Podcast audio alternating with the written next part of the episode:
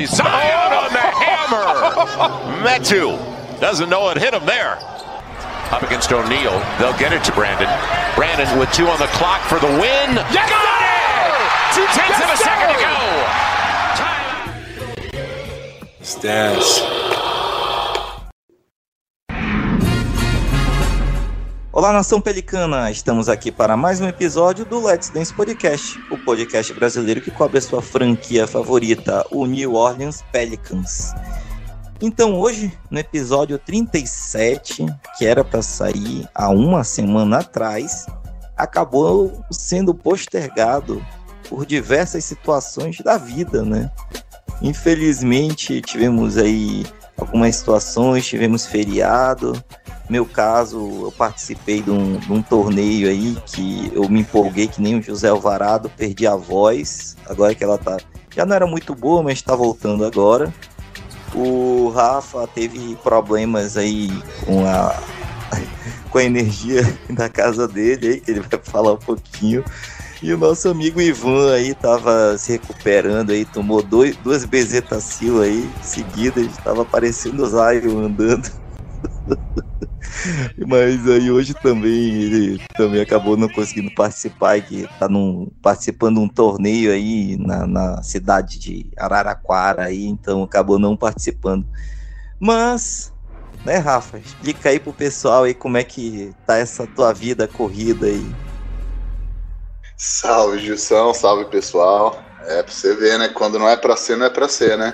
O dia que a gente ia gravar, caiu o mundo aqui na minha cidade, aqui de alagar a rua mesmo, sumir a calçada de tanta água. E obviamente, né, que aqui quando bate um vento torto já acaba a luz. Então quando chove assim, eu fiquei sem luz até de madrugada e não deu pra gente gravar na última semana ainda. E o Ivan andando que nem o Zion agora, eu não vou conseguir tirar essa imagem. É, uma, é o tipo de coisa que quando você vê na sua mente, assim, você não consegue desver, né? E eu me arrependo de ter visto na minha mente. Mas Fora isso, fora isso, tudo bem, né? Tirando entre mortos e feridos, sobrevivemos todos, né? ai, ai, beleza, cara.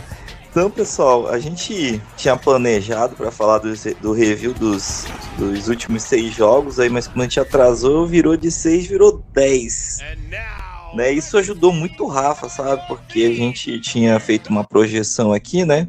Eu tinha jogado aí que eu tinha me repetir né, a primeira parte, ficar com 60% aí, ele apostou no 50%. E, e pior que agora ele acertou, está 50% depois de, desses últimos jogos. Então, nesse ponto, ele foi beneficiado aí, mas a gente vai falar aí na sequência. E também, né, a gente vai falar um pouquinho aí sobre alguns jogadores que se destacaram, né, durante esses últimos 10 jogos. Vamos falar aí do elefante na sala, né, Rafa? Esse elefante na sala aí não é gordofobia, tá, gente? Isso aí é uma história que o Rafa vai explicar o que, que é o elefante na sala, o que, que é o bode na sala, que normalmente o pessoal fala, né? O efeito Jamoran, ano passado, para quem gosta. E depois a gente vai fazer aí também um preview aí dos próximos jogos aí para a gente ver em que colocação a gente deve estar tá chegando aí, né? Tá bom, gente? Então, Rafa, por favor, aí, né? A gente tá num, num período aí que uh, os jogos voltaram, a rede é, Fambunanet aí, FN Network, né? Tá todo vapor, né? É, o que que tu comenta, pessoal, aí? Tem alguma coisa para indicar? Justamente para fazer aí uma, uma campanha aí, né? Para que os nossos podcasts aí sejam mais ouvidos aí pelo pessoal. Isso mesmo. A Basquetão voltou aí pegando fogo, né? E Utah Jazz tá irreconhecível para quem achou, tipo eu, achou que eles iam entrar na Copa Wembanyama. Os caras estão aí super bem. Então dá uma chegada lá no Fambonanet, tem um monte de podcast, tem artigos escritos também, se você não tiver com tanto tempo para ouvir. Uh, por exemplo, eu tô agora aqui com o podcast do Warriors, que vai ser, o, o Gilson vai falar, nosso próximo adversário aí, né? E eles estão um pouco. A, a, capa do último podcast deles é o Curry com cara de triste, escrito Não Vence Nunca. Então eles acham que eles estão 0 e 9 fora de casa, eles não ganharam nenhum jogo fora de casa ainda. E o pessoal lá tá dando uma surtada, então não é só a gente que fica pistola com algumas. Um, vamos dizer assim, algumas atuações abaixo do Pelicans, né? Principalmente um time como o Warriors acostumado a ganhar pra caramba, né? Então tem Warriors, tem Atlanta Hawks para ver como que o pessoal lá tá achando esse fit do, do cabeça de pirulito com o Dejounte Murray. Tem um monte de podcast aqui, super legal, tá bombando aqui mesmo. Dá uma chegada lá. Oi? Rafa, tu, é, tu conhece o Noir Podcast que tem na FN Network? Ele é o, Cara, é o que consegue falar de todas as franquias aí. Uhum, eu, eu escuto de vez em quando aqui. É, não, não confesso que eu não escuto sempre, mas eles lançam, eles lançam direto, né? Eles pelo menos costumavam lançar podcast a cada tipo, uma vez por semana, pelo menos, né?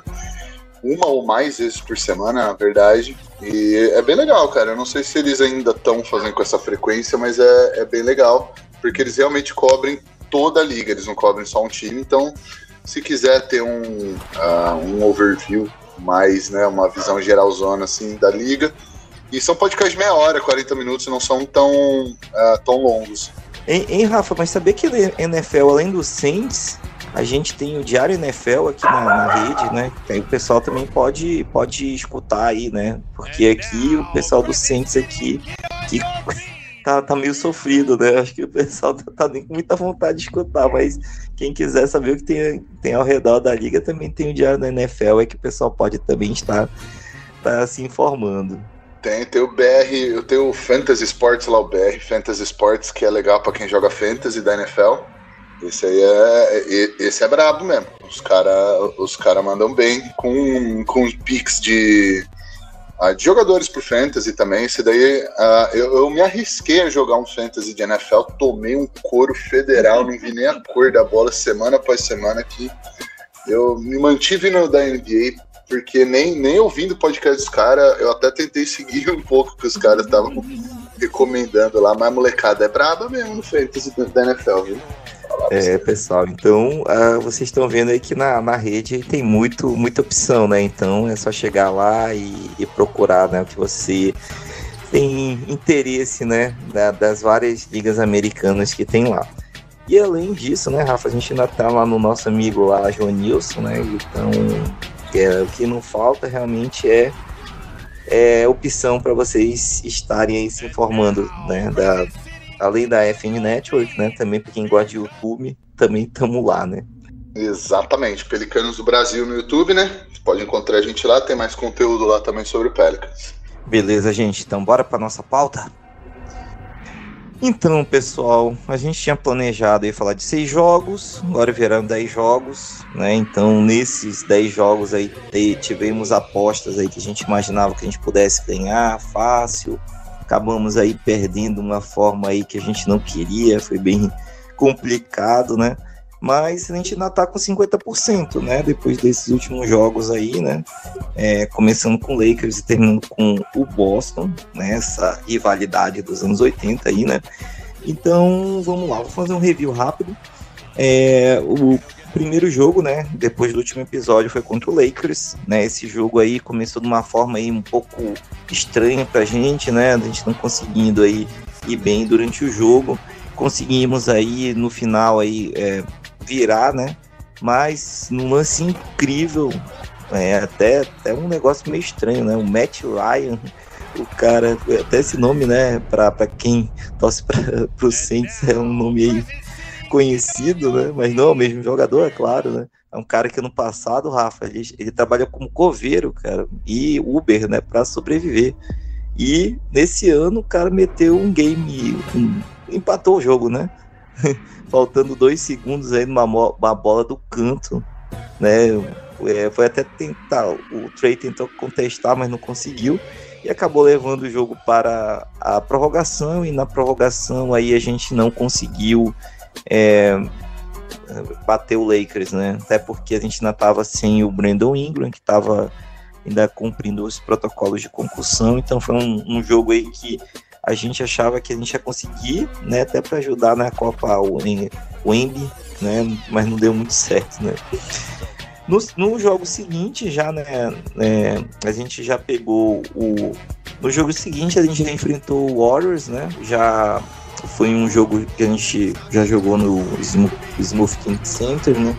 O time também teve dificuldade porque é, se imaginava que ia jogar contra os, os principais titulares né, do Warriors e acabam jogando contra os reservas e os reservas estavam bem animados aí para tentar complicar a vida do Pelicans, né? Mas é, no final o time conseguiu aí, é, com o retorno já do, do Ingram, né? Conseguiu aí vencer por 114 a 105. Não foi um jogo bonito, mas acabamos ganhando, né? Era um jogo aí que a gente imaginava com os titulares aí a gente ia ter muita dificuldade, talvez nem até perder esse jogo, né? Mas acabamos ganhando. Daí fomos para uma sequência aí de três jogos fora de casa, né? Começando em Atlanta, né? Esse jogo aí também não começou aí de uma forma muito boa pra gente, mas aí depois do terceiro quarto o time engrenou aí, conseguiu chegar, mas também novamente acabou indo para a prorrogação e, e também na prorrogação o nosso amigo Trey Murphy aí o nosso amigo Trey Young, né, acabou fazendo diferença, encontrando os companheiros mais livres e acabaram ganhando por 124 a 121. Contra o Pacers, também a gente imaginava, né, esses times aí que a gente imagina que vai brigar por tanking, que tem muitos jovens, a gente sempre acha que vai ser jogos fáceis, né? Mas quando você pega ele no início de temporada, né? Ele acaba sendo um jogo mais pegado do que a gente imaginava, né? Então nesse aí o Miles Turner aí parece que estava querendo fazer uma mostrar o jogo dele, né? Para que o, o, o Pelicans precisa de um jogador desse tipo, né? Acabou aí fazendo é, um jogo aí muito acima da média, né? Ele fez 37 pontos e pegou 12 rebotes. Então isso aí meio que é, foi bem complicado pra gente, mas um, um, cara aí que nos momentos que dava pra gente chegar mais, que acabou segurando um pouquinho, é, foi o, o Tyrese Redburton, né? Que realmente é, o, é, a cabeça desse time aí que tá sem reconstrução. E o TJ McConnell, né? Que é o, a versão José Alvarado do Pacers, que quando entrou incomodou bastante, não deixou o time jogar muito à vontade, né? Então isso aí também eh, fez com que se mantivesse né, essa, essa diferença e acabamos perdendo no final. Depois, né, no terceiro jogo dessa sequência fora de casa, é, jogamos contra o Chicago Bulls. Né, esse jogo aí foi um jogo aí bem, é, vamos dizer assim, bem parelho. Né, teve horas aí que a gente imaginava que a gente ia acabar perdendo, né, o, um jogo muito é, muito abaixo aí do CJ McCollum, ele fez só 7 pontos aí, jogando 34 minutos, então a produção dele estava muito abaixo do que realmente ele costuma entregar, mas no final aí os, o, o time conseguiu, né, é, sair do, do buraco, desse jeito, e conseguiu ganhar no final aí do, do Chicago fora de casa, né.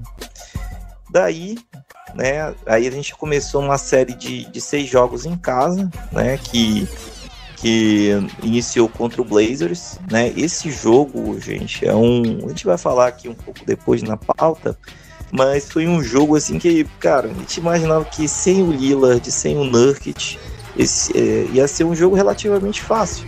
Mas só que o Chelsea Billups optou por jogar com a zona praticamente o jogo todo o time não conseguiu né, realmente virar isso daí, sofreu muito aí para pontuar. O Josh Hart fez uma partida muito boa. O Jeremy Grant fez 27 pontos, né? Então meio que é, segurou o time justamente naqueles momentos que o Pelicans estava tentando retornar, né? Então acabou é, não conseguindo, né? Então esse ponto da defesa zona aí meio que complicou a nossa vida. Então, cara, é algo que se refletiu nos próximos jogos, né? Que até contra o, no jogo seguinte, né? Que é o segundo jogo em casa, contra o, o Rockets, teve momentos que o Stephen Silas botou a defesa zona, né? Falou assim, ó, oh, amigão, pode chutar o que tu quiser aí, que não, não tá caindo mesmo e tenta a tua sorte, né? Basicamente foi isso.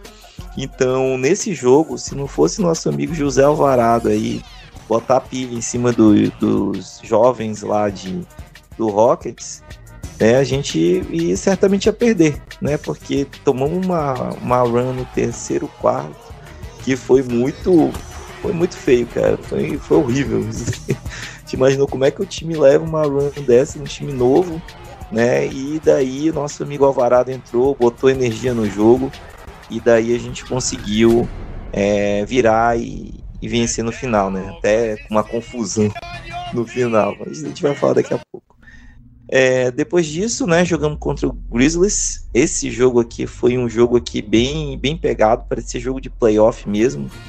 E nesse jogo, depois do nosso amigo é, CJ ter dois jogos aí muito abaixo da, da média, né, voltou, né, numa condição diferente do que ele estava, né, carregando mais a bola. Aqui ele estava mais com um finalizador. Então ele conseguiu aí fazer é, muito, muitos, muitas boas jogadas com arremessos livres, né, fazendo a bola rodar juntamente com, com o restante do time, né. É, quem teve abaixo nesse jogo foi nosso amigo Valanciunas, que teve muita dificuldade de ficar em quadra, o time baixo.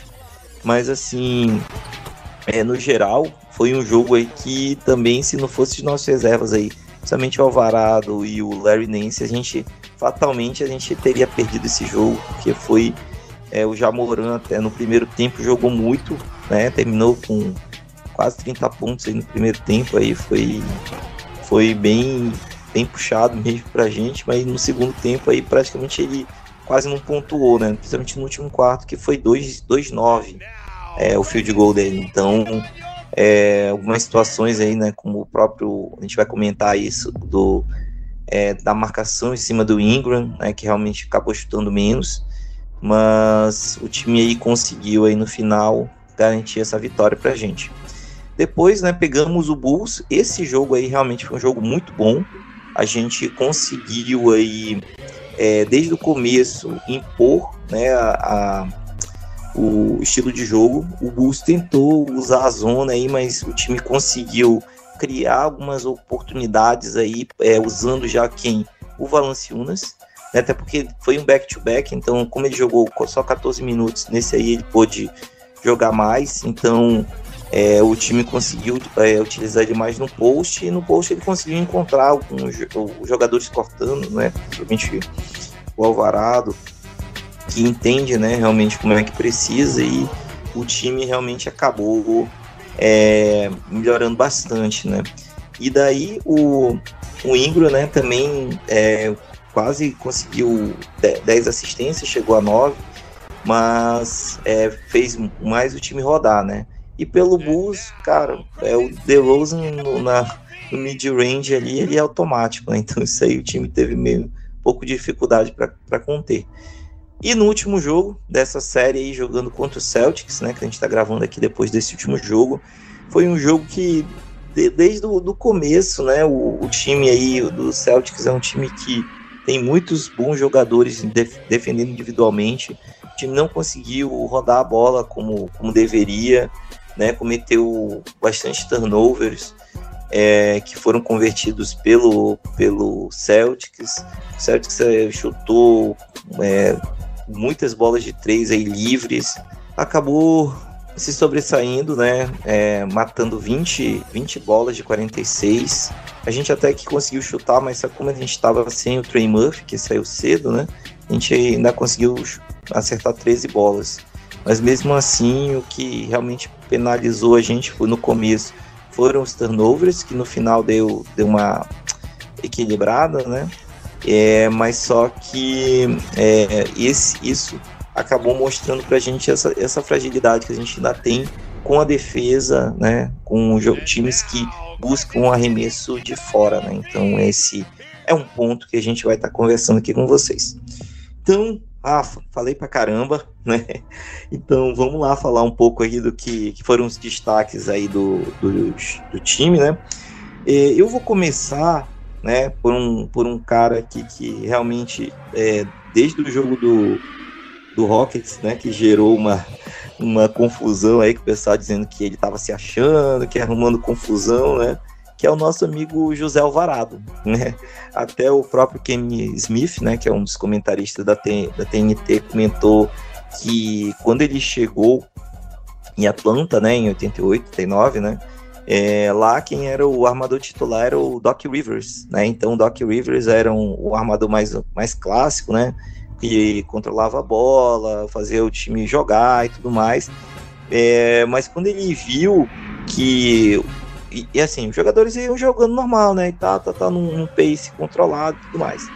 Mas quando entrou o Spud Web, acho que você, vocês mais novos não devem conhecer, mas era um armador de 1,70m que pulava que nem um grilo, né? E, e ganhou até um campeonato de terradas contra o Dominic Wilkins, né? Então, cara era uma, muito explosivo, né?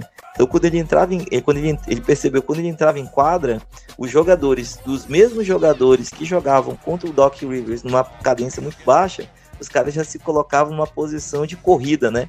Eles sabiam que o Spud Web ia acelerar o jogo e o, ia trazer essa energia para o time, né? Então o Alvarado tem, tem mostrado isso, né? É, quando ele entra, é, buscar defender de uma forma forte e inteligente, e quando pegar a bola, sair na correria, né? Então os jogadores têm acompanhado isso, isso acaba contagiando o time, né? Mas, o que, que você tem achado do nosso olê, olê, olê, você, você, você? É, muito boa essa história aí do Spud Webb. Ah, Para um pessoal um pouco mais novo, acho que uma boa comparação é o Nate Robinson.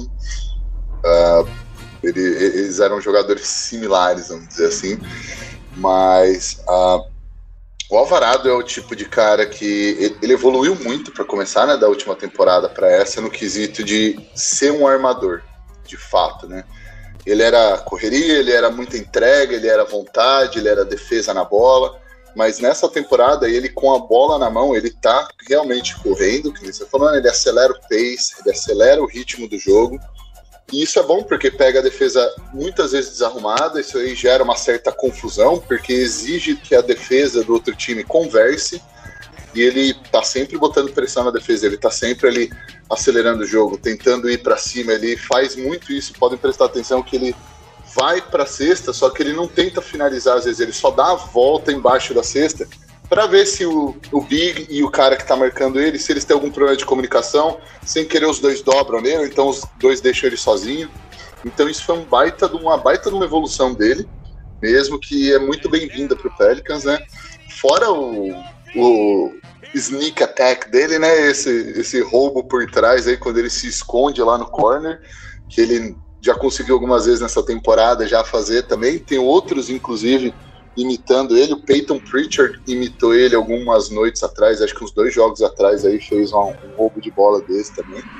Mas o Alvarado é isso aí mesmo e é uma coisa que o Pelicans precisa, é uma mudança uh, de estilo de jogo que é muito bem-vinda para esse time do Pelicans, porque a gente tem um cara aí no CJ, né, que gosta de jogar não tão rápido, mas mais metódico, mais, é, vamos dizer assim, atacando, ou então, não bem atacando, mas explorando metodicamente pick and rolls e controle de bola e tentando achar metodicamente o espaço dele. O Alvarado já é meio que o, o oposto dele, né? O Alvarado vai a 200 por hora e vambora, vambora. Então, eu acho que essa evolução do Alvarado aí caiu que nem uma luva pro Pelicans, principalmente ofensivamente. E Agora falta a gente. Não acho que falta, né? Porque a gente vai falar um pouquinho mais pra frente. Acho que a gente tá no caminho certo aí de descobrir como usar Alvarado, CJ e outros jogadores do Pelicans também, em que momentos, quando que a gente tem que acelerar, quando que a gente deveria jogar um pouco mais com cadência. Então eu tô, pô, eu particularmente eu tô gostando muito, estou muito satisfeito do Alvarado e vou até te perguntar, Gilson. Você acha uhum. que tem um armador reserva hoje na NBA, reserva, né, claro, melhor que o Alvarado? Cara, que consegue contagiar o time de cabeça aqui, o Russell Westbrook? Brincadeira. Brincadeira. Mas um cara que, que, assim, eu acho que é muito parecido o estilo de jogo, né? Que é um cara que, que sempre é, tá defendendo na bola, né? E, e é muito inteligente, sabe usar os companheiros que é o TJ McConnell, né? Que até o, o Alvarado jogou contra ele, né? Que realmente consegue fazer isso.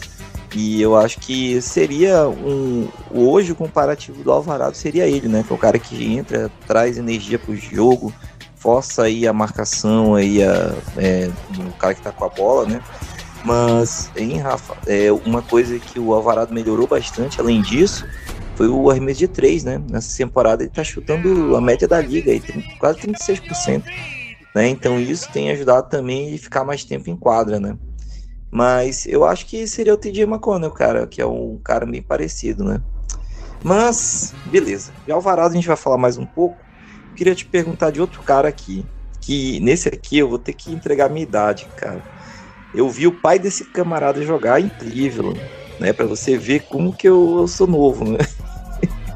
Tinha um, um, jo um jogo de Super Nintendo, né? Que era o Bulls versus Blazers, né? Teve esse, a gente teve Lakers contra Celtics, sabe? Essas coisas década de 90, sabe? Então tinha um cara chamado Larry Nance, né? Que o cara era. enterrava tudo que era jeito, era um cara muito explosivo, né? Então. É, e esse cara teve um filho que é o Larry Nance Jr., daí que tá com a gente.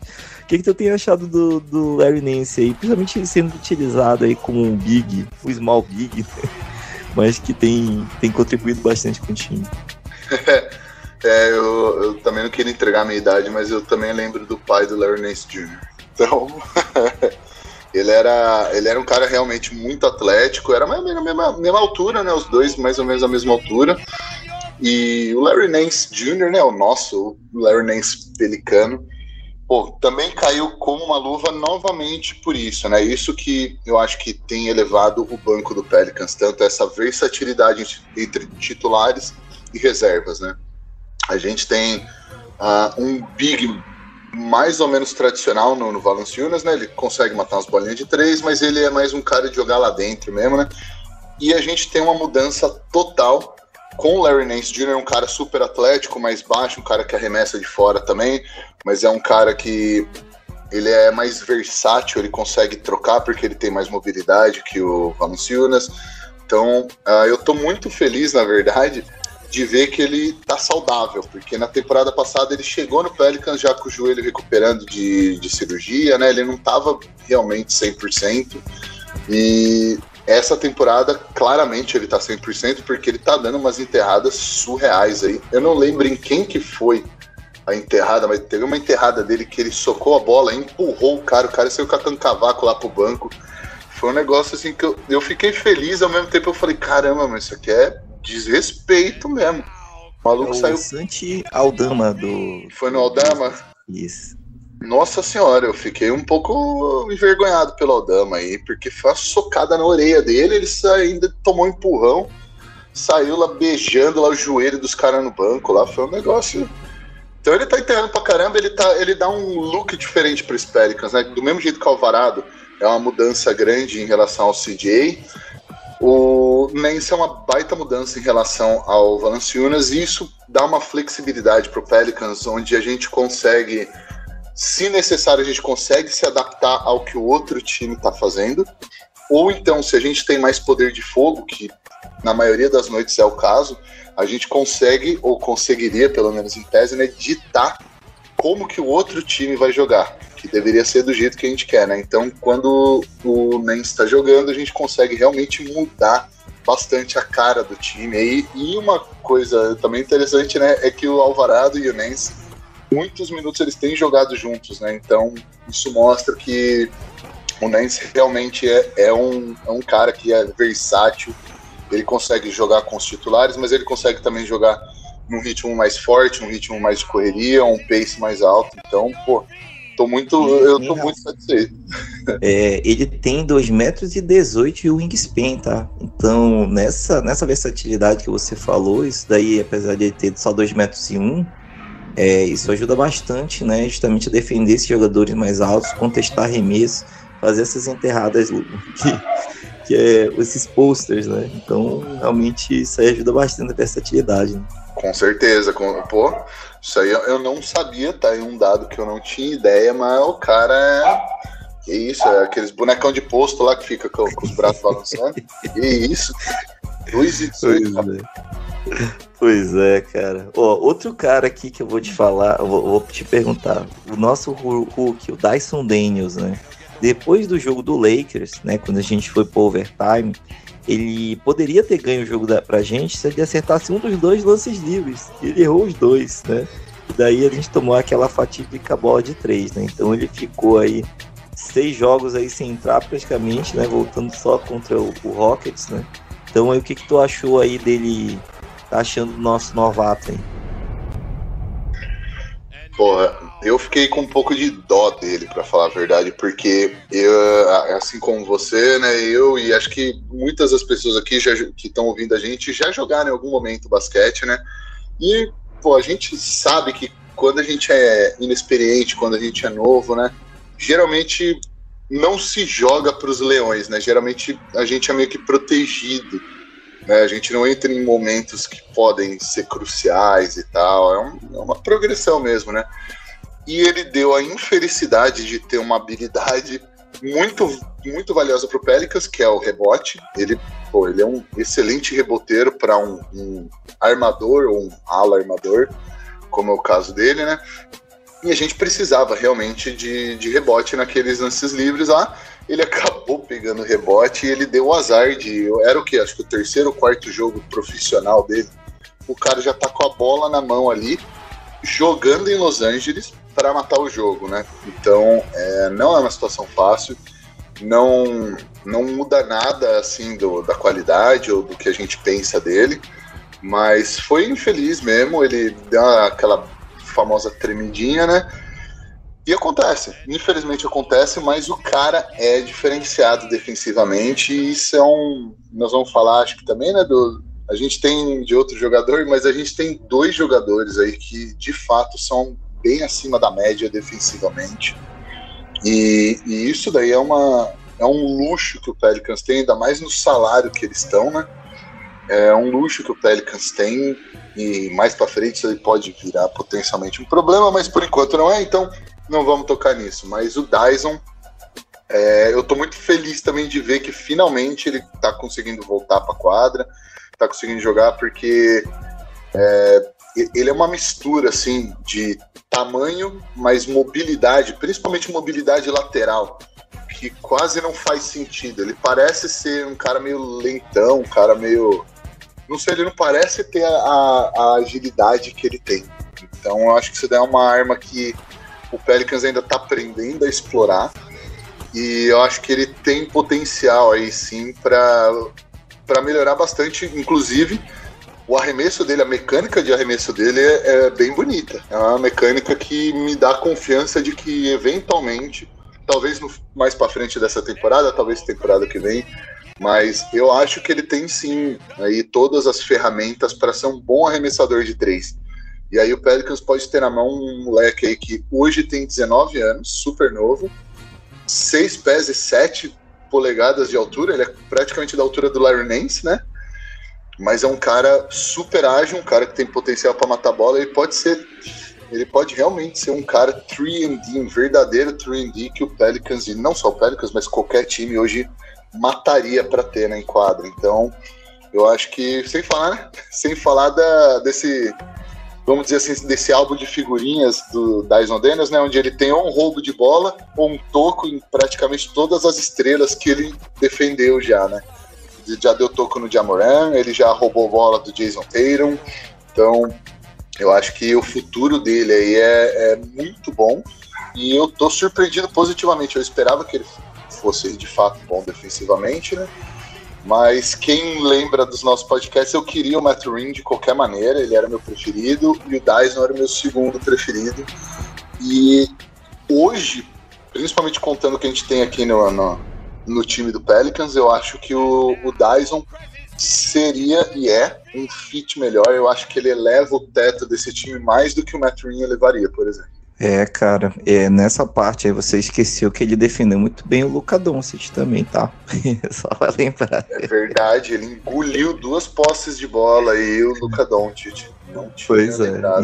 é. Então, assim, é, nessa rotação aí que a gente acaba perdendo o, o Herb, né, por faltas, que ainda marcam várias faltas aí que que não são, né? Mas porque ainda é novato, tá marcando uma super estrela, então é, é bom, né? Ter um cara assim que tenha o mesmo tamanho, mesma visão, né? Mesmas habilidades defensivas, justamente para ter isso, né?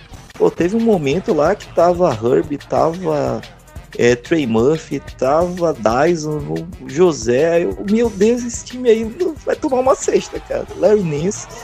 Momento que esse time aí ficar esses caras que defende tudo, mano, é, é, um negócio, sabe, que de encher os olhos, né, pra gente, né? Então. Não, Gilson, teve um, um lance, teve um momento que ficou na minha cabeça do jogo do Bulls.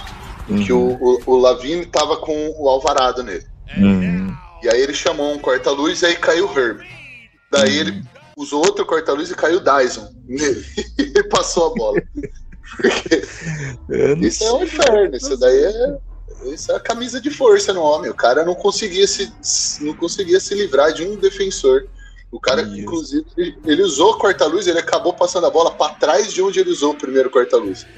Então, uhum. o potencial defensivo dessa molecada aí do Pelicans aí é bem grande. É, ele tem tudo, Rafa, para ganhar esses minutos de Devonte, né? Porque realmente ele. O Devonte mata a bola? Mata, mas assim, defensivamente, apesar de ele estar tá se esforçando, o Dyson ele é um upgrade bem maior, né? Dá, dá muito mais versatilidade pro time.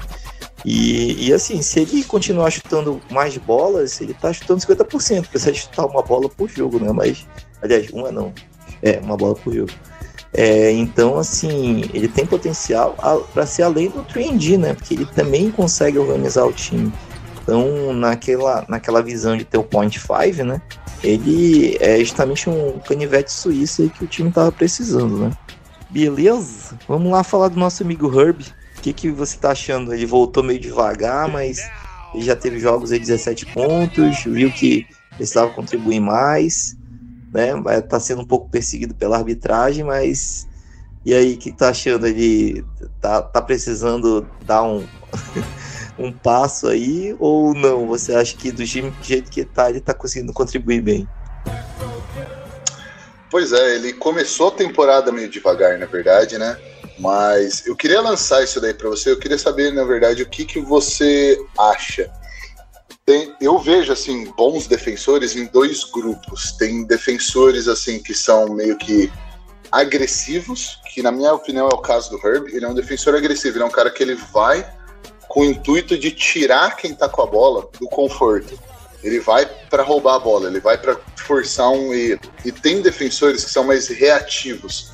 São aqueles caras, por exemplo, que, uh, que eles o jogador de ataque ele tenta uma coisa e o jogador defensivo está sólido o tempo inteiro contra-atacando.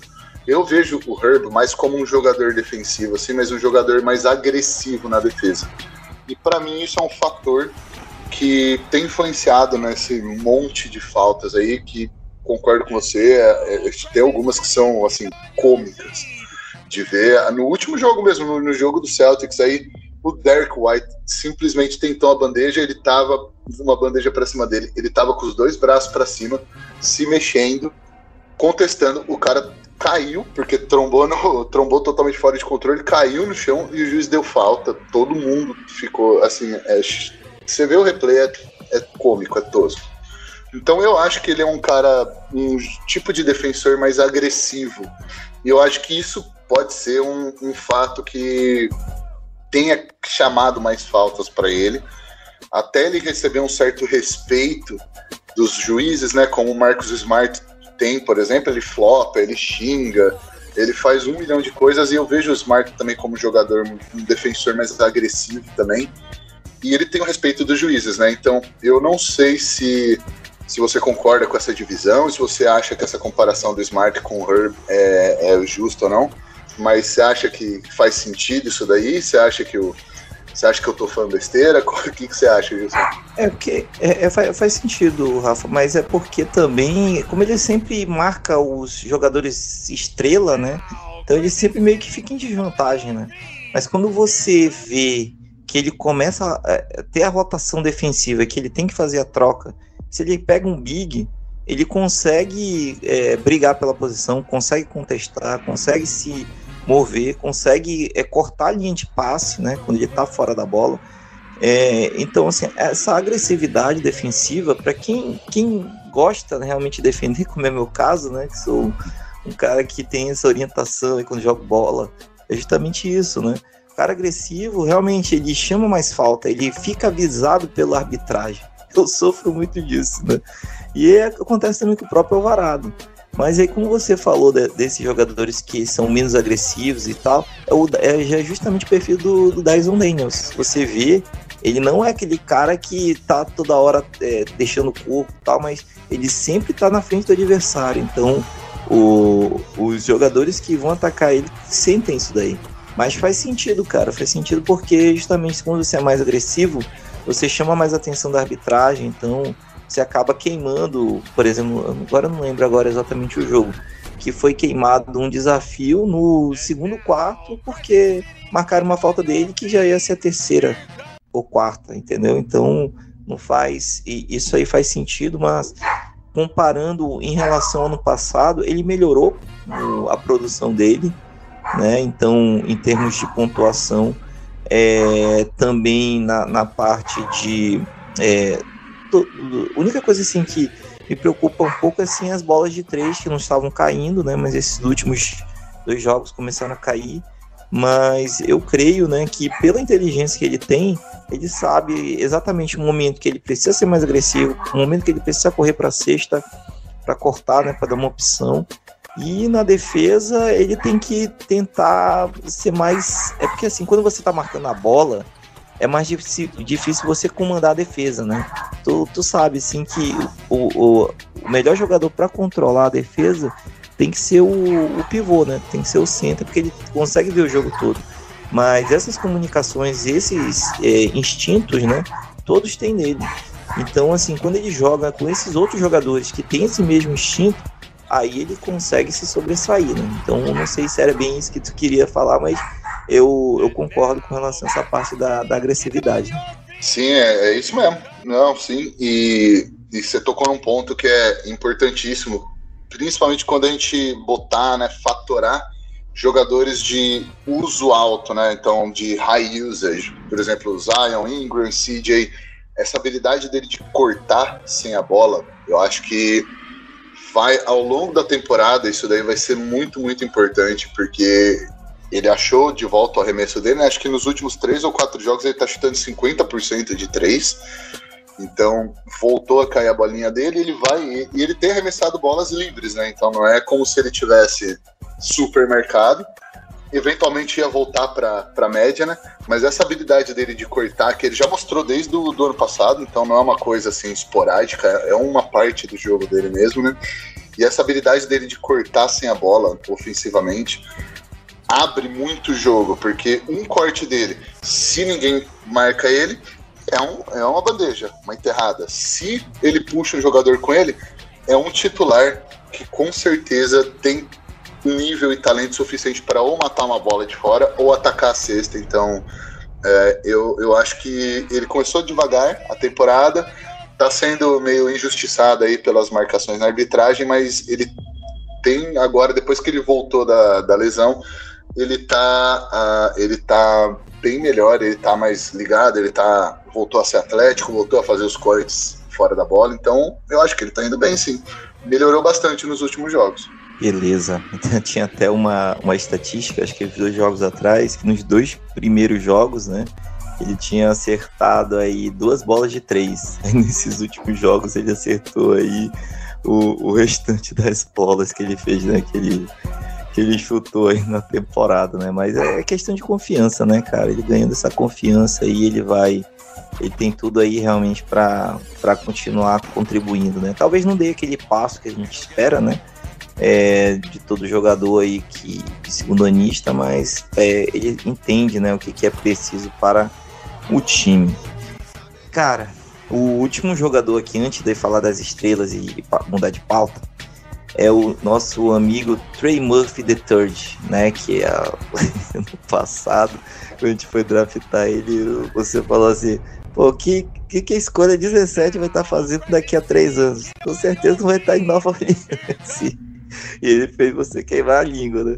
Mas o nosso amigo Trey né, ele tem mostrado que o, o range dele tem aumentado bastante, né? Então nesse nessa temporada ele tá chutando aí é, algo algo não, né? Ele tem chutado aí esses 42%, né? É, 42%, 48% no, no field goal geral, né? Mas tem partidas, né, nessa contra o próprio é, Trailblazers que a gente não, não foi é, Trailblazers ele teve um, um, bom jogo, né? Mas assim contra o Bulls ele de seis bolas que ele arremessou de três ele matou cinco, né? Então e, e o range dele aumentou bastante chutando inclusive do logo, né? O que, que tu tem achado dele? Talvez não ofensivamente, mas defensivamente aí que tem, tem tido uma, um comentário aí dizendo que o Trey vai roubar a vaga do, do Herb. Pois é, aí a gente começa a pegar num, num, ponto um pouco mais dolorido, porque entra a nosso, nossa puxada de sardinha, vamos dizer assim, né? Eu tenho um, uma afeição, vamos dizer assim, pelo Herb, né? Eu tenho uma admiração ferrada por ele. Eu gosto muito do, do Herb, mas sendo frio, tirando a emoção de lado, assim, o Trey Murphy ele, ele tem um potencial e ele oferece mais do que o Herb. Essa aqui é a verdade, né? Só esse espaçamento que você citou aí, o, porra, o cara consegue matar a bola lá do logo, literalmente, e não é uma ou outra no desespero. Ele tá confortável arremessando daquela distância. É, então, ele abre o jogo mais, ele é um cara mais alto, e ele é um cara que é surpreendentemente super atlético, né? A gente tem visto aí nos últimos, não nos últimos jogos, mas acho que essa temporada inteira, né? Umas enterradas insanas dele. E então eu acho que o, o Murphy ele eventualmente vai acabar roubando a vaga do Herb.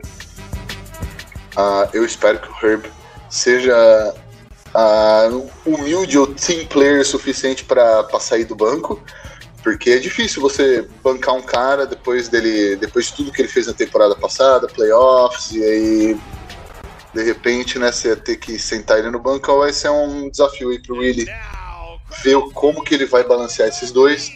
Mas o Trey Murphy, como você lançou a bola aí, né? O problema dele era defensivo. Ofensivamente a gente já sabia que ele era bom arremessador. Temporada passada ele chutou 38% de 3, essa temporada ele está chutando 43% de 3 em mais de 5 bolas arremessadas por jogo.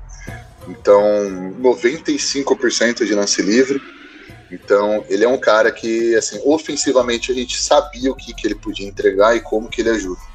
Defensivamente, ele parece que parece um cara que cresceu muito, muito rápido e parece que ele está meio que se adaptando a, ao novo tamanho dele. Então, às vezes, eu, eu tenho a, a impressão de que ele não tem ideia do alcance dele, da envergadura dele, da altura dele.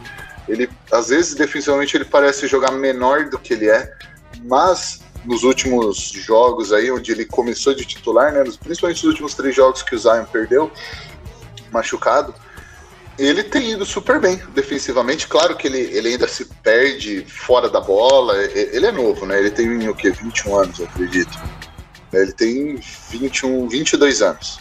22. Ele é novo, ele tá na segunda temporada dele, então é, é, meio que normal, assim, a não ser que você seja realmente diferenciado defensivamente como Herb. A maioria da molecada se perde defensivamente, principalmente fora da bola. E eu acho que isso daí só vai vir com mais repetições mesmo. Não tem muito como botar ele para assistir vídeo. Tem que botar ele em quadra mesmo, ele vai ter que errar, a gente vai ter que, infelizmente, passar por erros dele. E, inclusive na, naquele, naquela bola de três ali do Lakers que você comentou lá no começo, quando você estava revisando. Uh, foi bem contestada, foi um, um arremesso milagroso, mas o, foi uma falta de comunicação, então uma confusão, na verdade, do Trey, porque ele deu uma, uma rateada ali no, no topo da linha de três, e aí quando ele achou o cara que ele devia estar tá marcando, ele chegou meio quebradão para contestar, mas de qualquer maneira foi um arremesso milagroso, não, não era para cair aquela bola. Mas defensivamente ele ainda está se achando, mas ele tem, novamente, ele tem todas as ferramentas físicas, ele tem o tamanho, ele tem envergadura, ele tem o atleticismo, Uh, eu acho que é mais questão de botar ele em quadra mesmo, dar a oportunidade dele aprender através dos erros. O, a questão é, o Pelicans pode se dar o luxo de perder alguns jogos ou então de se colocar em situações aí um pouco complicadas dentro de jogos para que ele aprenda, na minha opinião, essa é a temporada para fazer isso. Né, descobrir o que, que você tem realmente de potencial nele, mas vai acabar custando algum, alguns, algumas runs contra a gente ou talvez até alguns jogos.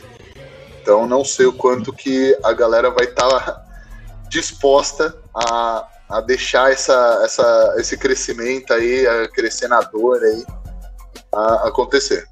É, esse daí realmente o desenvolvimento é, é um sofrimento, né? Mas é, eu, eu assim, sabe, eu pelo time, é, quando você vê minutagem, vê papel, essa questão de ser titular ou não, para mim isso pouco importa. É importante como que vai ser as rotações durante o jogo e quem vai fechar os jogos, né? Então acho que isso aí é até mais importante dizer, ah não, esse cara é titular, esse cara é reserva, sabe? Porque hoje no basquete atual a gente não tem essa questão, não. O cara é titular, ele vai ter minutos de titular, blá blá blá blá blá. E na verdade não é bem assim, né? Hoje uh, o, os jogos né, estão bem mais dinâmicos, né? Ele tem jogado aí uma média de 27 minutos nessa temporada, não passou jogou 13.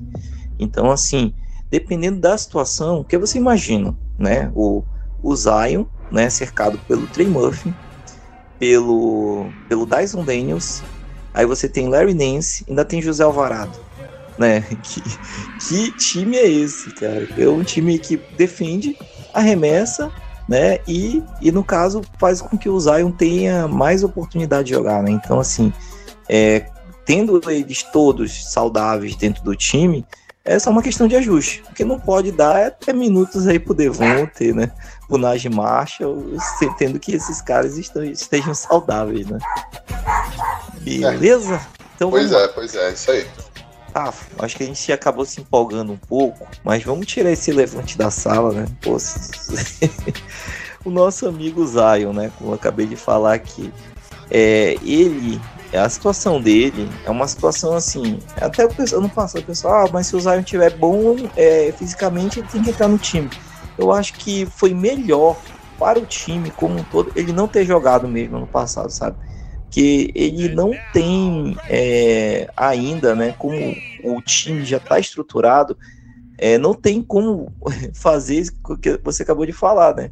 Deixar o time perder para ele aprender, para entender como é que ele funciona então, essa transição está sendo muito complicada, porque assim, você não pode deixar um jogador como o Zion Williams no canto esperando para que a bola chegue nele. Ele tem que desde o começo ser o, o centro da, do time, sabe? Mas só que o nosso amigo Willie Green ainda não conseguiu encontrar esse aí uma forma que ele possa explorar o máximo dele, né? É, a situação dele tá muito parecida com a do próprio Jamoran no passado, quando o Jamoran entrava nos jogos, o, o, o Grizzlies piorava, né? E quando tava só o restante do time, que já tava com entrosamento, o time mantinha aquela defesa forte e conseguia sufocar os adversários. Então aí, o que que você visualiza aí para integrar esse Zion nesse ataque aí, para que possa tirar o melhor dele, esse point Zion, né? E, e não ter essa questão do ego, né? Porque justamente Pro Ingram parece que não tem, né? Que o Ingram tá chutando. É, por ele chutar 10, 12 bolas por jogo, tá, tá de boa, né? Mas o nosso vídeo CJ McCollum, para ele tem que, ter, tem que ter mais volume, porque é o que ele está acostumado. Então, como é que você visualiza aí para a gente tirar o máximo aí do nosso amigo Zion Williams? Perfeito, vamos lá então. Uh, o Zion é, é um cara que ele é, é um, ele é único. Eu não acho que teve na história da NBA nenhuma combinação de força, potência, atleticismo e touch, né, e toque ao redor do aro como ele. Então, ao mesmo tempo que isso é um baita asset pra gente, também torna um pouco difícil de construir ao redor dele, porque você precisa de jogadores relativamente específicos e que não tenham, como você tocou muito bem, tanto ego, né? porque ele, ele não é exatamente o molde do, do jogador atual, assim, em alguns parâmetros, né? Ele não é um arremessador de três tal, ele não é. Ele é um cara que ele bota uma pressão violenta no ar. Tudo isso a gente já sabe, né? Então, o que, que acontece é que eu acho. O, o que eu vi do Pelicans no começo da temporada foi eles tentando integrar o Zion ao sistema deles. E eu acho que foi aí, e é aí que tá o problema, é aí que tá a lombada que o, que o Pelicans está tendo uma certa dificuldade de integrar ele.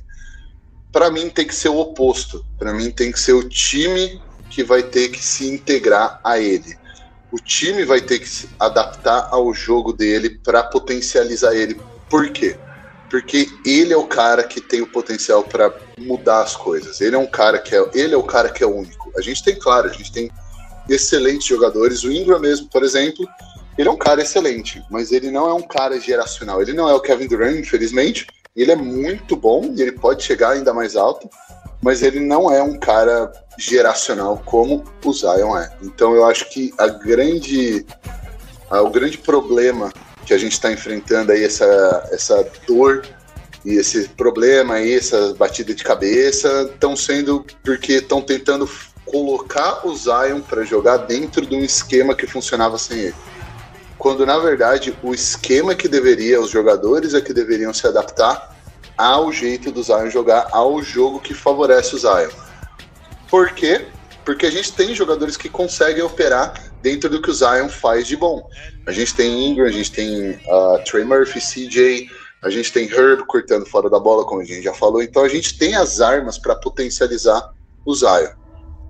Dito isso, aí eu vou jogar agora para você aí uh, duas duas bolas para ver o que, que acontece. E aí, o que, que você pensa? A primeira é o que, que o Mike D'Antoni faz, que ele é um advisor, né? Ele é um conselheiro da equipe técnica lá, não sei o que, que ele faz, porque para mim isso parece muito o tipo de coisa que ele é bem equipado para resolver e para dar um, uma opinião que ajuda de fato. Talvez ele esteja agora conseguindo ajudar um pouco, não sei. E segunda coisa aí que, uh, que eu quero ver o que, que você pensa. Uh, o CJ, eu acho que ele ficou tão feliz de, de vir para o Pelicans, entre outras coisas, claro que a franquia e tudo mais, eu acho que ele viu que está sendo um trabalho bem legal e bem sério sendo feito, mas ao mesmo tempo acho que ele ficou feliz de sair da sombra do, do Lillard, de ser sempre ah, o cara que joga com o Lillard. E agora ele meio que tá virando o cara que joga com o Zion e com o Ingram. Então você acha que talvez uh, esse volume de arremessos dele e essa até essa subutilização do Zion talvez tenha a ver um pouco com tentar agradar o CJ ou tentar então talvez pelo menos dar uma suavizada até ele entender que o papel dele é secundário ou terciário até em algumas noites. Aí, e principalmente com ele sendo presidente da Associação dos Jogadores, né, ele é um cara influente, ele é um cara que uh, foi muito bom fora da quadra também para o Pelicans, né, e tem sido muito bom fora da quadra para o Pelicans. Então, você acha que talvez uh, o Willie Green esteja meio que com o braço torcido aí pelo CJ uh, ah, para para que ele seja o dono do show e não tanto o Zion, e isso talvez esteja atrasando um pouco essa mudança que eu acho que é inevitável de ter a bola na mão do Zion? É, começando aqui pelo, pelo CJ, né? O que, que a gente é, vê hoje, né? Hoje ele tá com um papel muito diferente do, do Portland, porque hoje ele é o cara que inicia a jogada. Né? Então ele é, vamos dizer assim, agora ele é o, o armador de origem aí, que era algo que ele já fazia, né? Mas realmente isso tem que ser muito bem negociado, muito bem trabalhado, porque é, nesses dois últimos jogos, três últimos jogos que ele tem jogado fora da bola, acho que talvez não esse último, mas os dois anteriores, ele produziu bastante, né? Ele não sendo o, o, o cara que começa com a. Pode até levar a bola para o ataque, mas o playmaker primário, né? É, tem aparecido mais arremessos livres e assim vai, não vai baixar muito o volume dele do que ele costuma arremessar de bola, né? Mas é, o, o, realmente essa integração dele é, com o Zion e com o Ingram, ele já sabia quando ele veio, então ele está ciente que o papel dele não, não é ser esse cara, é um cara que é o, a terceira opção do time e ele vai ter que ter, contribuir é, dessa forma, né? Mas não sei se está muito claro. Mas fora de quadra, eu concordo com você é, quando os, a gente teve vários problemas aí com a arbitragem, não é, marcando algumas situações lá que estavam claras, que eram posses nossas. Então ele tem usado os canais que ele tem aí de comunicação para estar tá se posicionando, tá reclamando, porque realmente isso aí é muito é muito complicado, né, para o time que está brigando ter essas essas faltas que são as 50-50s, né, que são aquelas bolas divididas e sempre pro outro lado, né? Então, nesse ponto aí não tem que reclamar. Mas é um trabalho de adaptação. O Mike D'Antoni tem que ter essa visão. É, talvez, né? Porque é uma mudança muito drástica. Eu acho que isso aí vai tem que vir mais com com o tempo de quadra, o, a formação certa, porque o, o que, que ele tem que propor? Ó, qual que foi a melhor forma de eu potencializar o, o Harden? Né? Foi deixar ele controlar a bola, ele faz o que ele quer. Então, o que, que eu tenho que fazer? Eu tenho que deixar um cara na, na, na posição lá de enterrada do Dunker Spot e o resto tudo aberto. Pra daí ele fazer o que ele, que ele sabe melhor, né?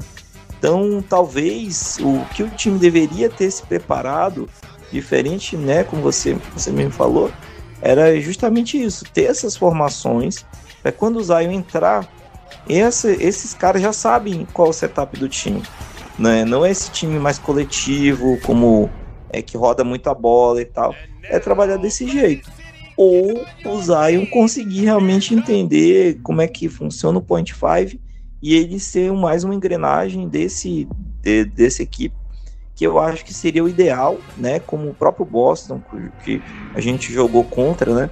Tem do, dois, duas grandes estrelas, mas só que o, os caras eles procuram rodar a bola para que encontrar o melhor, melhor arremesso possível.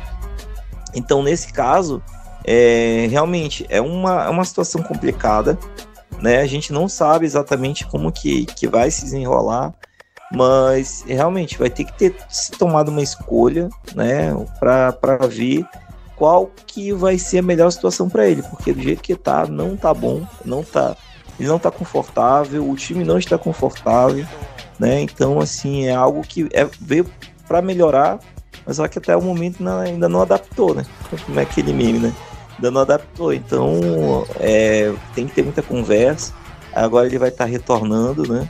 E daí até chegar no momento que dizer o seguinte, olha, quando o Zay tem quadra, a, a, o protagonismo é dele, né?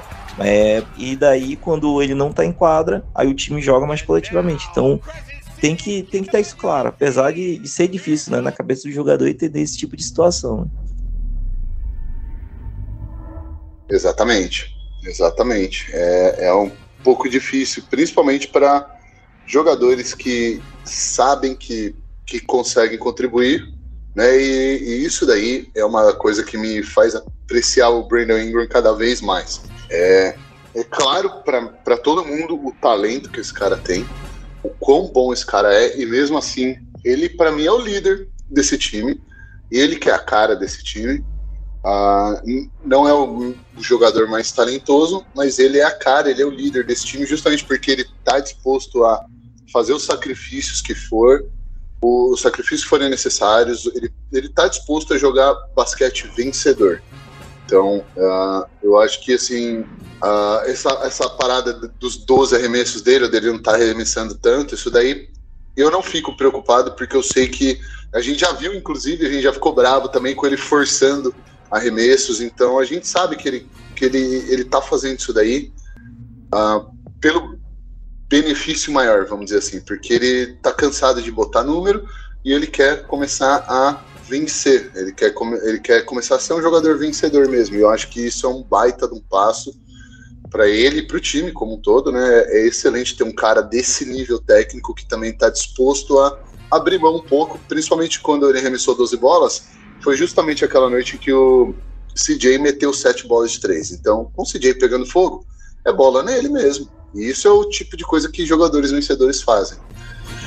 Uh, quanto, quanto ao Zion, pra, pra, pelo menos da minha parte, para finalizar aqui, eu acho que é inevitável em algum momento que a gente volte pro, pro point Zion e para ter a bola na mão dele, porque esses post-ups dele aí no, porra, é, não, simplesmente não funciona. Ele no corner, ou ele jogando lá de costas, parado lá, tentando jogar de costas, não é o jogo dele.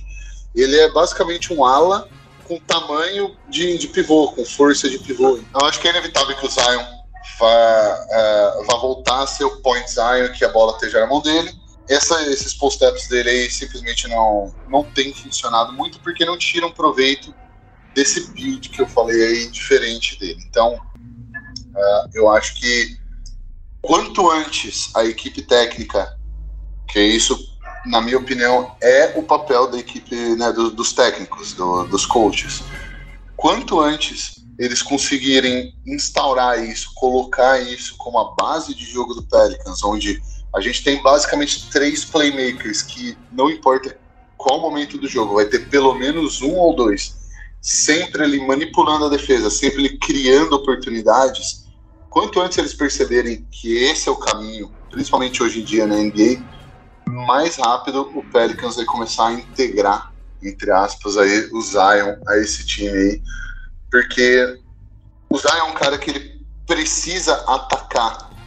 Então, quando você coloca ele de costas, ele não tem muito espaço para onde ele pode fazer o face-up, para onde ele pode ficar de frente para a cesta e criar coisas. Ele, você mesmo está limitando ele. Então, o Pelicans não, não deveria estar tá limitando ele. Isso deveria ser papel do outro time. Logo, eu acho que o Willie Green começou a mostrar aí algumas tendências aí, começou a fazer alguns bons ajustes. Eu eu estava totalmente frustrado, estava totalmente irritado com a falta de ajustes dele, principalmente em relação ao Zion e defensivamente do time como um todo. E eu acho que agora ele começou a finalmente entender que as coisas são um pouco diferentes, principalmente quando se tem um cara do nível do Zion, a gente não não pode jogar de uma maneira genérica. Tem que ser uma maneira especial, diferente. Ele está começando a entender isso, então eu tenho, por incrível que pareça, eu estou esperançoso, eu estou otimista de que daqui para frente a gente vai ver, como a gente já começou a ver mais Point Zion e mais o Zion com liberdade para criar, como você citou muito bem aí a, o Houston Rockets do Harden. Uh, eu acho que a gente não vai caminhar para um ISO tão pesado, para um jogador de usagem tão pesada como o Harden era. Mas eu acho que a gente tem potencial aí sim para mixar o point five com Zion livre para criar e jogadores cortando e jogadores prontos para arremessada de três. E eu acho que esse é o caminho que a gente tem que seguir. A gente não pode limitar Zion, a gente tem que. Isso é o papel do outro time. Isso que me frustrava pra caramba, mas pelas últimas coisas que eu vi, a gente tá indo pro caminho certo. É, vamos, vamos aguardar, né? Porque realmente essa adaptação aí não, não é um, de uma forma muito rápida né, de, de acontecer, mas vamos ver nos próximos jogos aí com o retorno dele, como é que vai se comportar as rotações que o Willi tem é, começado a acertar mais né, né, nos jogadores que ficam com ele, que ficam fora é, com os outros, né? Porque realmente esse time titular que estava jogando na ausência do Zion é um time assim é muito bom, muito bom. Se você ver, você tem o, o próprio CJ, tem o Herb, tem o Trey, né? Tem o, o Ingram, tem o, o Valanciunas. Cara, esse time é muito bom. É muito bom. Se você botar aqui no papel, é um time que é, foi para playoff no passado, fez uma, um, uma série muito boa contra o Suns. Então, assim, não é um time qualquer, né? Que você vai parar tudinho, botar o, o Zion né? Então, o que o Willi tem que fazer é justamente o seguinte: é, vamos manter esse time aí que está começando? Beleza, tirou o Zion depois de seis minutos, bota ele depois com.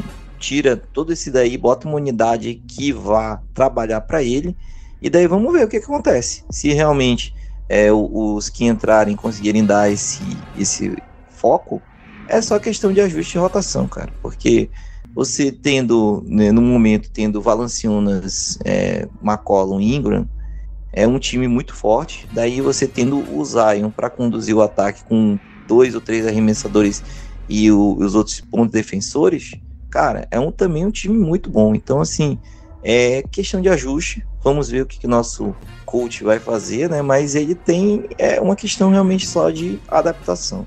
Rafa, a gente já estourou muito nosso tempo aqui, né? Porque são assuntos, né, que são muito, muito complexos, né, pra gente estar tá tratando. Mas, vamos lá, vamos fazer a nossa tabelinha aqui dos próximos seis jogos, né, que a gente espera que a gente vai gravar. O que, que tu acha desse próximo jogo aí contra o Warriors, né? Que eu acho que ele não vai, não vai poupar, deve vir aí, eu acho que quase todo mundo. Tu acha que a gente ganha ou a gente perde? Acho que a gente bota uma briga boa, mas principalmente com o Zion provavelmente voltando, eu acho que vai, vai ter um pouco de ferrugem aí, vai ter. Vai, a gente vai ter um pouco de dificuldade a gente perde no final. É, também tô achando que com o Golden State completo aí, como a gente ainda não tem uma, uma boa defesa aí de, de perímetro aí, a gente deve perder esse jogo. É, contra o Spurs, eu acho que eu acho que dá para ganhar, cara. Apesar do, do Pop botar uma zona complicada pra gente, mas acho que a gente ganha. Também acho que a gente ganha. Eu acho que é no melhor interesse dos dois times que o Pelicans ganhe, né? Então... e o Grizzlies, é, parte 2. é, porra, como eles são fregueses aí nossos, né? Eu vou, vou ser otimista, vou botar uma vitória do Pelicans aí, mesmo jogando em Grizzlies, né? Mas eu acho que a gente ganha sim, viu? É, eu também tô, eu tô achando que a gente ganha. Ai, cara, Thunder. Thunder é um. Eu vou apostar numa vitória, mas eu acho difícil, sabe?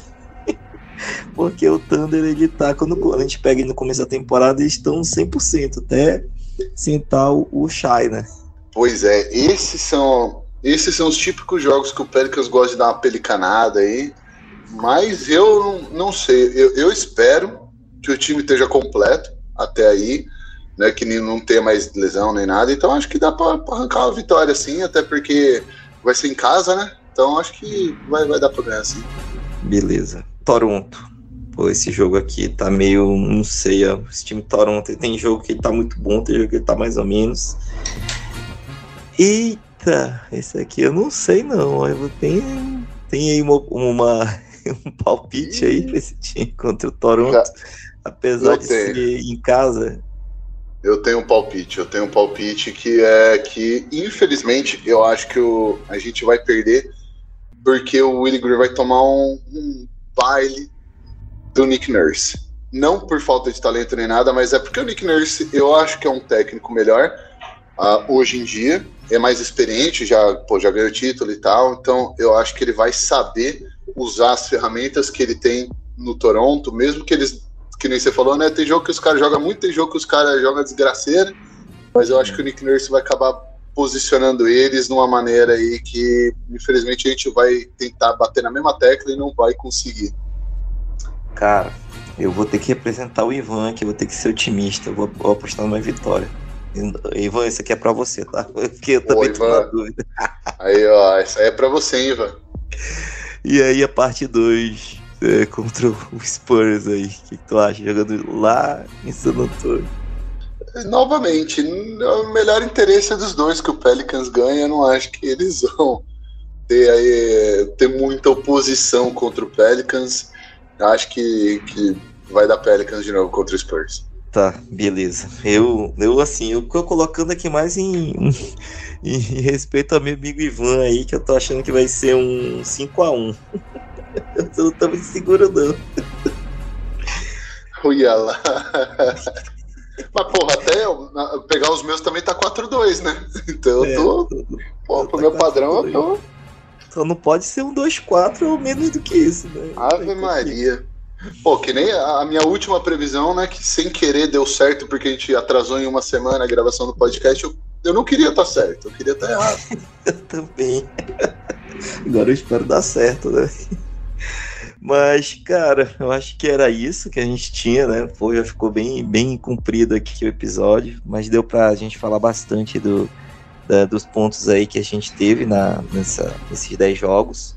Para finalizar, Rafa, é, só falando um pouco, né, da, de estatística, né, um pouquinho, o nosso time, né, por incrível que pareça, né, a gente está em top 10, no caso a gente está em sétimo, o melhor ataque, a gente é o non, a nona melhor defesa e de net rating a gente está em sexto lugar.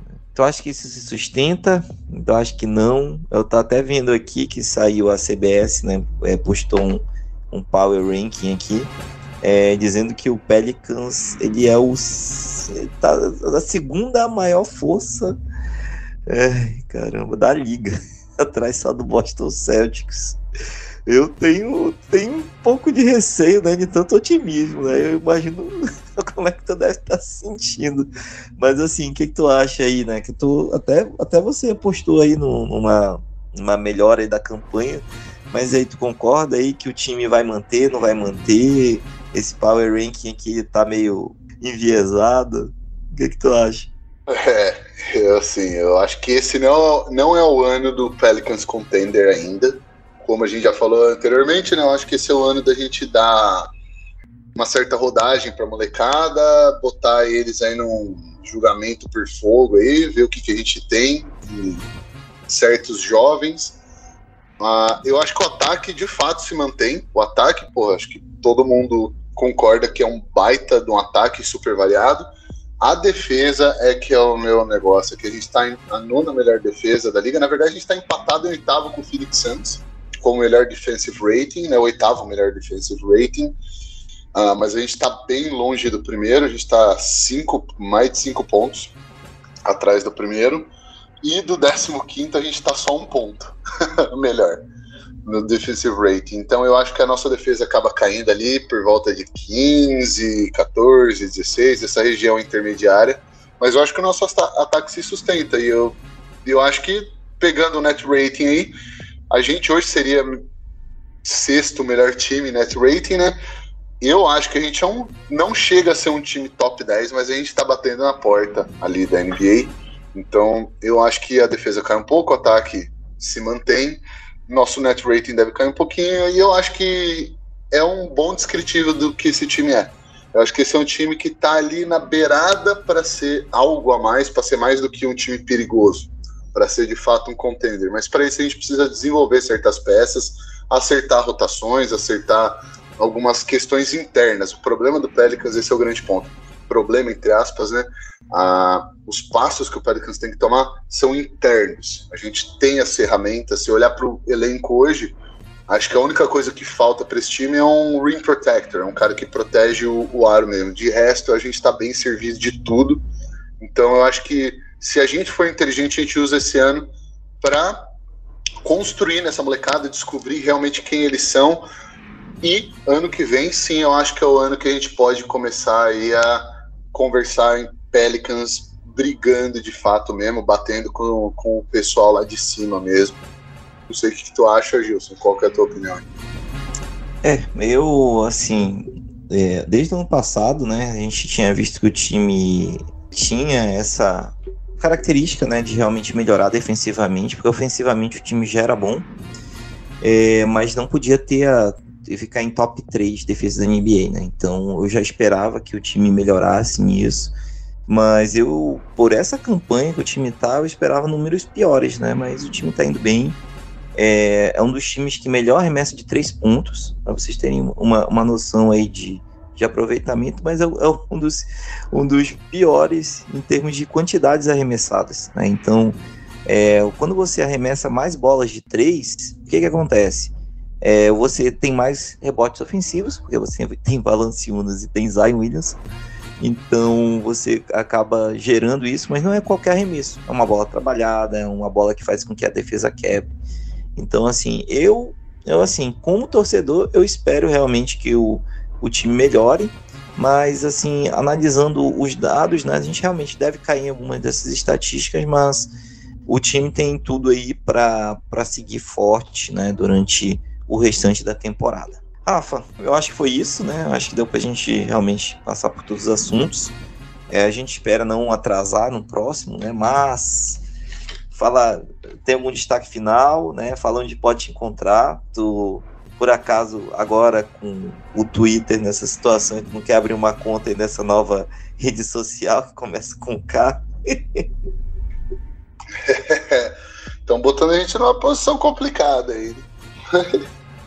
Bom, eu tenho WhatsApp. É isso que eu tenho. Eu tenho e-mail, eu tenho carta, ainda tem correio aqui onde eu moro. Mas brincadeiras à parte aí. Ah, acho que é isso aí mesmo.